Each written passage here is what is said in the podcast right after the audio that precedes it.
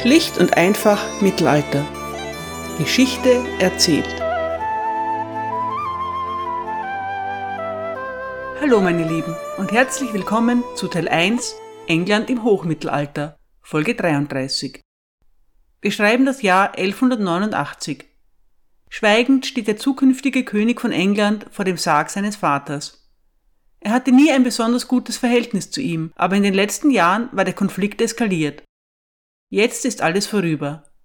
Henry II. ist tot und Richard der unumstrittene Erbe des riesigen Angewinischen Reiches. Jetzt kann er endlich über England herrschen? Das interessiert ihn wenig. In den zehn Jahren seiner Regentschaft wird Richard nur sechs Monate in England verbringen.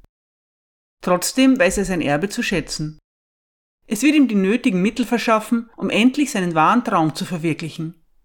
Seit mehr als zwei Jahren will er als Kreuzritter ins Heilige Land ziehen. Er will Jerusalem befreien und das Heilige Kreuz zurückerobern. Das gelingt ihm nicht, aber Richard Löwenherz wird trotzdem der legendärste christliche Kreuzfahrer aller Zeiten werden. Heute geht es um Richard Löwenherz Der lange Weg nach Outremer Richard wird im Jahr 1157 als dritter Sohn von König Henry II. und Eleonore von Aquitanien in Oxford geboren. Er wird nicht dazu erzogen, König von England zu werden. Schon gar nicht ist geplant, dass er das gesamte riesige angevinische Reich erben soll. Richard verbringt seine Jugend vorwiegend in Aquitanien, dem Reich seiner Mutter. Im Alter von 15 Jahren wird er als Fürst eingesetzt. Die Herrschaft übernimmt zunächst Königin Eleanor für ihn. Am kultivierten Hof von Aquitanien entdeckt Richard seine Liebe zu Dichtung und Musik. Er komponiert auch selbst einige Lieder. Richard kann lesen und schreiben. Seine Kenntnisse der lateinischen Sprache sind ausgezeichnet, der englischen eher weniger. Seine Muttersprachen sind Französisch und das örtliche Languedoc. Vor allem aber lernt der junge Fürst das Kriegshandwerk. Die aquitanischen Barone sind notorisch widerspenstig. Richard hat häufig Gelegenheit dazu, sich die beiden wichtigsten Kenntnisse eines Ritters anzueignen, den Kampf zu Pferd und die erfolgreiche Belagerung von Burgen und Städten. Richard ist ein eindrucksvoller junger Mann. Ein zeitgenössischer Chronist beschreibt ihn so. Zitat. Er war groß, von eleganter Statur. Seine Haarfarbe lag zwischen Rot und Gold. Seine Glieder waren geschmeidig und gerade. Er hatte ziemlich lange Arme, die besonders praktisch waren, um ein Schwert zu ziehen und es effektiv zu führen. Seine langen Arme entsprachen der Anordnung seines ganzen Körpers. Zitat Ende. Über den Machtkampf innerhalb der dysfunktionalen Familie von Henry II. habe ich in den letzten Folgen bereits ausgiebig berichtet. Wenn Richard und seine Brüder sich nicht gegen ihren Vater auflehnen, bekriegen sie sich gegenseitig. Nach Henrys Tod sind nur mehr Richard und sein jüngster Bruder John über. Die beiden hätten nun wirklich genug Ländereien, um sie friedlich untereinander aufzuteilen. Aber Richard hat nichts zu verschenken. Er braucht alle Steuereinnahmen, die er kriegen kann, denn er ist ein Mann mit einer Mission. Einer teuren Mission. Richard träumt davon, endlich als Kreuzfahrer ins heilige Land zu ziehen. Zwei Jahre vor Richards Machtübernahme wird Jerusalem von den Moslems erobert. Ein Aufschrei geht durch das christliche Europa. Es wird Zeit für einen Kreuzzug und Richard brennt darauf, dabei zu sein. Seine Mutter Eleanor hat an dem für die Christenheit sehr enttäuschenden zweiten Kreuzzug teilgenommen. Sicher hat sie ihrem Sohn immer wieder davon erzählt und scheinbar viel Gutes.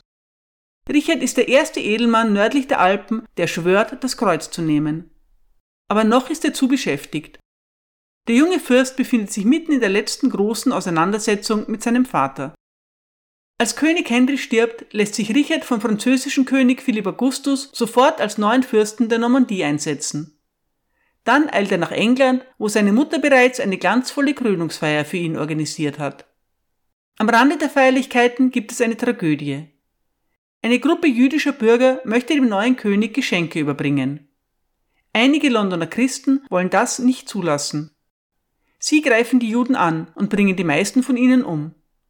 Das ist die Initialzündung für weitreichende Ausschreitungen gegen Juden in England. In mehreren Städten kommt es zu gewalttätigen Übergriffen. Am schlimmsten ist es in York. Dort wird die gesamte jüdische Gemeinde vernichtet. Der Chronist Richard of Devices hält nichts von religiöser Toleranz.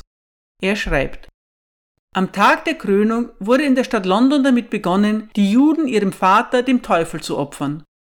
So lange war die Dauer, dass der Holocaust am folgenden Tag kaum vollbracht werden konnte. Die anderen Städte und Gemeinden des Königreichs eiferten dem Glauben der Londoner nach und mit gleicher Hingabe schickten sie diese Blutsauger blutig in die Hölle. Das geschah überall im Reich, nur in Winchester allein war das Volk umsichtig. Die Stadt handelt immer milde und verschont ihr Ungeziefer. Sie tut nie etwas übereilt und wartet, bis es ihr zu einem geeigneten Zeitpunkt der Heilung möglich sein wird, die Ursache dieser Krankheit auf einmal und ein für allemal loszuwerden. Zitat Ende. Der König teilt diese Ansicht nicht. Die jüdische Bevölkerung Englands, die mit William dem Eroberer aus Rouen gekommen ist, umfasst rund 5000 Personen. Die englischen Juden haben in der sozialen Hierarchie von Bauern, Landbesitzern und Baronen keinen Platz. Daher unterstehen sie direkt dem König und genießen den persönlichen Schutz der Krone. Ein Angriff auf sie ist ein Angriff auf den König selbst. Richard lässt die Attentäter in London verhaften und drei von ihnen hängen. Außerdem sendet er Briefe in jedes Shire, in denen er anordnet, die jüdische Bevölkerung in Frieden zu lassen. Diese Reaktion wirkt auf den modernen Beobachter etwas lahm. Es ist aber zumindest eine deutliche Positionierung des Königs auf Seiten der Juden. Viele in der Bevölkerung denken so wie der oben zitierte Richard of Devices. Die Einstellung der Kirche zum Judentum wandelt sich in diesen Jahren von missbilligender Duldung zu schroffem Antisemitismus. Der König kann es sich nicht erlauben, den Klerus stark zu verärgern. Aber die wirtschaftlich erfolgreichen Juden sind gute Steuerzahler, wahre Melkkühe. Richard macht immerhin deutlich, dass er Angriffe auf Juden und jüdisches Vermögen persönlich nimmt. Um der illegalen Vernichtung von Schuldscheinen ein Ende zu machen, richtet er auch zentralisierte Akten zum Schutz aller jüdischen Transaktionen ein. Richard Löwenherz mag egoistische Gründe dafür haben, aber er versucht wenigstens, die jüdische Bevölkerung zu beschützen. Nach ihm wird das kein englischer König mehr tun, bis 100 Jahre später die Juden endgültig aus dem Land gejagt werden. Als die Formalitäten seiner Thronübernahme erledigt sind, beginnt König Richard unverzüglich mit den Vorbereitungen für seinen Kreuzzug. Dafür muss er vor allem zwei Dinge tun. Erstens genügend finanzielle Mittel auftreiben und damit eine schlagkräftige Truppe zusammenstellen. Und zweitens, eine stabile Verwaltung in seinen Ländern einrichten, die auch eine mehrjährige Abwesenheit des Königs sicher übersteht. Das sind zwei gewaltige Aufgaben. Beide gelingen ihm überraschend gut. Militärische Kampagnen werden nicht alleine durch Mut und Taktik gewonnen. Eine erfolgreiche Armee benötigt Waffen, tüchtige Männer, Pferde, Rüstungen für Männer und Pferde, Schiffe und Verpflegung für viele Monate. Das alles ist extrem kostspielig. Als allererstes muss Richard daher seine Kriegskasse füllen. Anlässlich der Eroberung Jerusalems hat bereits Henry II. eine neue Steuer eingeführt, den sogenannten Saladin-Zehnten. Unter Androhung der Exkommunikation ist jeder Mann verpflichtet, ein Zehntel des Wertes seiner beweglichen Güter zu entrichten zusätzlich zu den sonstigen Abgaben natürlich. Diese Steuer ist, wenig verwunderlich, extrem unpopulär, aber sehr einträglich. Richard kann immerhin zu Recht behaupten, dass sie nicht auf seinem Mist gewachsen ist, sondern auf dem seines Vaters. Aber auch Richard selbst hat viele kreative Ideen. Alles steht plötzlich zum Verkauf. Ländereien, Titel, Ämter und Privilegien. Angeblich erklärt Richard sogar, dass er London verkaufen würde, wenn er nur einen Käufer finden könnte. Von den 27 verfügbaren Posten als Sheriff werden 22 neu vergeben, gegen eine hübsche Gebühr natürlich. Immerhin aber verschachert Richard diese Ämter nicht einfach an den Meistbietenden. Die Kandidaten werden auch nach ihren Fähigkeiten und ihrer Loyalität zur Krone ausgewählt. Richards Maßnahmen zeigen Wirkung. Im ersten Jahr seiner Regentschaft nimmt die Krone doppelt so viel ein wie im Jahr zuvor. Damit verfügt der englische König über mehr Geld für seinen Kreuzzug als Philipp von Frankreich. Nun muss Richard sein ausgeblutetes Land wenigstens während seiner Abwesenheit politisch stabilisieren. Denn so sehr es den König auch nach Outremer drängt, so gerne will er am Ende doch wieder in ein intaktes Reich zurückkehren.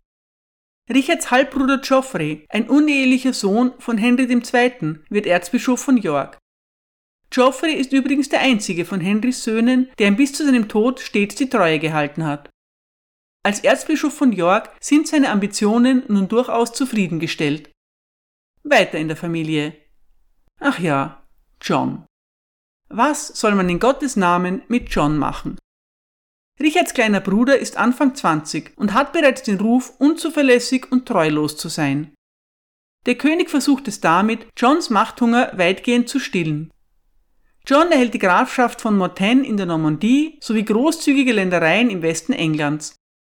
Außerdem bekommt er die reiche Erbin von Gloucester zur Frau. Dafür muss er schwören, drei Jahre lang auf dem Kontinent zu bleiben und England nicht zu betreten. Ziemlich erniedrigende Bedingungen, die aber gute Gründe haben. Leider werden sie Richard von seiner Mutter Eleanor bald ausgeredet. John darf wieder nach England und es kommt nichts Gutes dabei heraus. Um jeder Bedrohung seiner Position und der Autorität der Krone während seiner Abwesenheit entgegenzuwirken, führt Richard ein innovatives und weitgehend effektives Verwaltungssystem ein. Es ist für Könige von England üblich, sich in ihrer Abwesenheit durch einen Justiziar vertreten zu lassen. Richard ernennt seinen Kanzler William Longchamp zum Justiziar von Südengland und den Bischof von Durham zum Justiziar von Nordengland. Gleichzeitig macht er William Longchamp auch zum Bischof von Ely, Wächter des Tower of London und Hüter des königlichen Siegels. Als Kontrollinstanz fungieren vier auserwählte Edelmänner, die sogenannten Co-Justiziare. Außerdem weiß Richard, dass seine Mutter Eleanor immer ein waches Auge auf die Vorgänge im Angewinischen Reich haben wird. Wie gut das alles in der Praxis funktioniert, darüber habe ich bereits in der Folge Die Löwenmutter über Eleonore von Aquitanien berichtet. In der heutigen Folge werden wir uns diesen Geschehnissen nicht noch einmal widmen. Wir begleiten Richard auf seinem großen Abenteuer. Richard beschließt, per Schiff ins Heilige Land zu reisen. Er segelt von Marseille aus die italienische Küste entlang und erreicht im September 1190 Sizilien.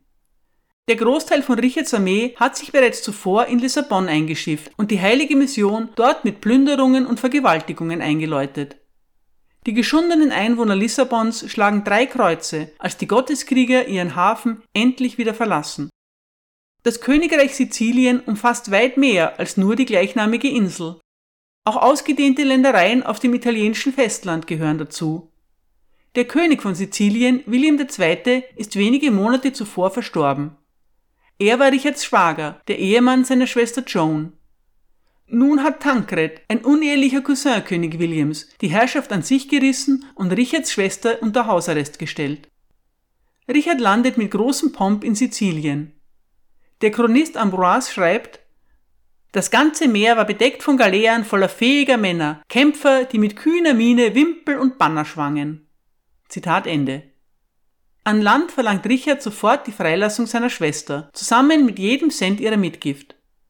Der verstorbene König hatte den Kreuzfahrern finanzielle Unterstützung für ihre Mission zugesagt. Richard verlangt nun von Tancred, dass er ihm diese Summe auszahlt.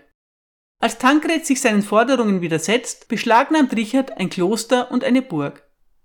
Der französische König Philipp ist bereits vor Richard in Sizilien angekommen, allerdings ohne so ein großes Spektakel zu veranstalten.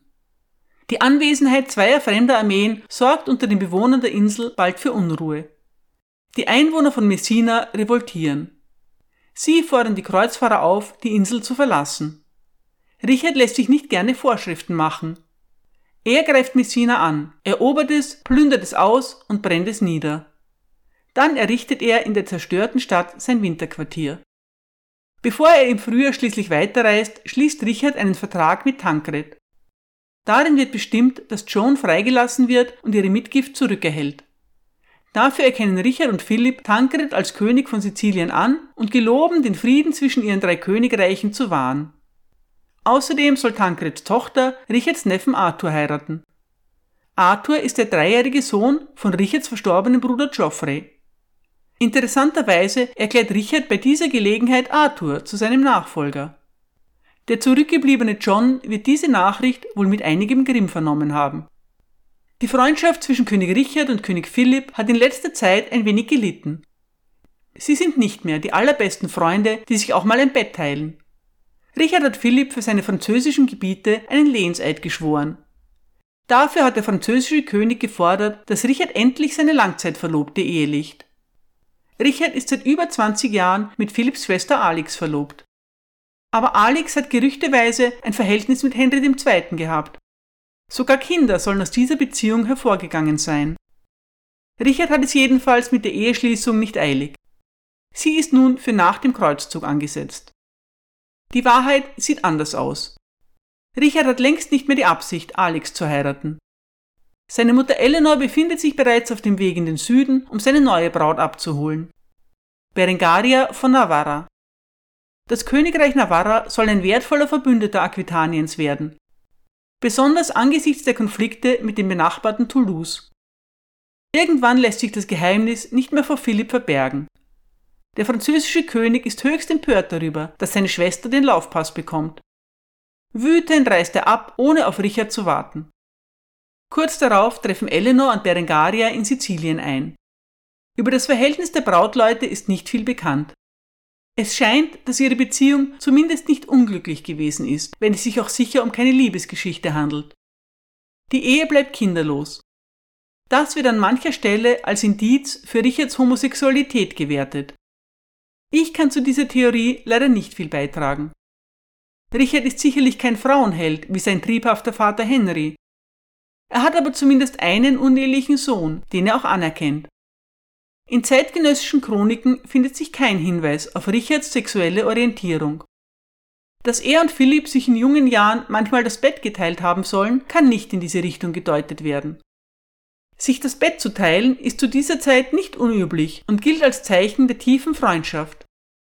Die ist allerdings, sollte sie jemals wirklich bestanden haben, mittlerweile ziemlich brüchig geworden. Im April 1191 bricht Richard schließlich mit 200 Schiffen und etwa 17.000 Mann Richtung Palästina auf. Seine Braut Berengaria und seine Schwester Joan nimmt er mit, während seine Mutter Eleanor in die Normandie zurückkehrt. Unterwegs werden einige von Richards Schiffen vom Wind verblasen und müssen in Zypern landen. Dort werden sie geplündert und die Besatzung wird gefangen genommen. Die Insel ist seit einigen Jahren unabhängig. Ihr Herrscher heißt Isaak Komnenos und ist ein Neffe des Kaisers von Byzanz. Er weist Richards Forderungen nach der Herausgabe seiner Schiffe zurück. Isaak geht sogar so weit zu versuchen, weitere englische Schiffe zu kapern, die in der Nähe vor Anker liegen. Unter anderem auch das Schiff, auf dem sich Berengaria und Joan befinden. Das ist eine unverzeihliche Provokation. Isaak hat den Hafen von Limassol neu befestigen lassen. Er ist überzeugt davon, dass er nicht eingenommen werden kann und wiegt sich in Sicherheit. Wir wissen es besser. Es handelt sich schließlich um den legendären Richard Löwenherz, den er herausfordert. Damit ist klar, dass sein Schicksal besiegelt ist. Richard nimmt Limassol in kürzester Zeit ein. Isaac Komnenus muss sich ergeben und Richards Besitztümer retournieren. Dann nutzt Richard den ungeplanten Aufenthalt für seine Hochzeit. Er und Berengaria werden getraut und die junge Frau wird auch gleich zur Königin gekrönt. Ein lieber Hochzeitsgast ist auch vor Ort, der König von Jerusalem, Guy von Lusignan. Moment, was? Wie kommt der König von Jerusalem plötzlich nach Zypern? In der letzten Folge haben wir ihn doch nach der Schlacht von Hattin als Saladins Gefangenen verlassen. Nun, die Schlacht von Hattin ist mittlerweile fast vier Jahre her. Seitdem ist einiges geschehen mein Vorschlag für die heutige Folge lautet, lassen wir doch Richard erst einmal im Heiligen Land ankommen und schauen wir dann, wie sich die Lage dort entwickelt hat. Also ohne weitere Erklärung. In Zypern trifft Richard den König von Jerusalem. König Guy gehört irgendwie zur Familie. Erinnert ihr euch noch an den rührigen Grafen Fulk von Anjou? Er ist Richards Urgroßvater. Fulk hatte es zu seiner Mission gemacht, eines seiner Kinder auf dem englischen Thron zu sehen. Er verheiratet zwei seiner Töchter an mögliche englische Thronfolger. Als das nichts wird, arrangiert er eine Ehe zwischen seinem Sohn und Erben Geoffrey und der englischen Thronfolgerin Mathilda. Mathilda schafft es zwar nicht, die Krone zu erobern, aber ihr ältester Sohn wird zum Begründer des Angewinischen Reiches und einer der größten englischen Könige aller Zeiten, Henry II. Nun ist ihm sein Sohn Richard nachgefolgt. Sein Urgroßvater Fulk von Anjou aber ist nach dem Ende seiner Kupplertätigkeit ausgewandert. Er besucht seine Freunde, die Tempelritter, und heiratet die Thronfolgerin von Jerusalem. So wird am Ende nicht eines seiner Kinder, sondern er selbst zum König. Fulk wird König von Jerusalem. Irgendwann erbt Volksenkelin Sibylla den Thron. Mit ihr wird auch ihr Ehemann Guy zum König von Jerusalem. Okay, das war super kompliziert. Der Versuch, mittelalterliche Verwandtschaftsverhältnisse einfach darzustellen, ist zum Scheitern verurteilt. Wieder besseren Wissens versuche ich es immer wieder. Wie auch immer. Königin Sibylla ist inzwischen verstorben, aber mit Guy von Lusignan trifft Richard in Zypern unversehens auf einen angeheirateten Großcousin. Richard möchte sich der Sache seines Cousins gerne annehmen, aber zunächst hat er noch vor Ort zu tun. Entgegen der Friedensvereinbarung sammelt Isaak heimlich Truppen. Das ist alles, was Richard als Vorwand benötigt. Seine Armee verbringt die nächsten drei Wochen damit, Zypern zu erobern. Richard teilt seine Flotte in zwei Teile und lässt sie in entgegengesetzte Richtungen um die Insel segeln. In allen Häfen machen sie Station, um die Befestigungen zu erobern. Isaak Komnenos zieht sich in das bergige Landesinnere zurück. Er ist ein harter Kerl, aber als seine geliebte Tochter gefangen genommen wird, bricht sein Widerstand zusammen. Er unterwirft sich Richard. Angeblich äußert er eine einzige Bitte. Als Zeichen dafür, dass sein Status respektiert wird, will er nicht in Eisen gelegt werden. Als echter Ritter kommt Richard dieser Bitte gerne nach. Extra für Isaak Komnenos werden Fesseln aus Silber geschmiedet. Das ist wohl nicht ganz die Lösung, die der Besiegte im Sinn hatte. Richard hatte nicht vor, Zypern zu erobern. Wie es echten Helden so geht, ist es ihm sozusagen passiert. Gut und schön, aber was jetzt? Eigentlich hat er keinen Bedarf an weiteren Ländereien, noch dazu so fern der Heimat. Woran er Bedarf hat, sind finanzielle Mittel. Also verkauft er die Insel umgehend für 100.000 sarazenische Bezanten an die Templer. Ob das ein Schnäppchen ist oder unverschämt teuer, habe ich leider nicht herausfinden können. Richard lässt die Segel setzen und bricht zum letzten Teil seiner Reise auf.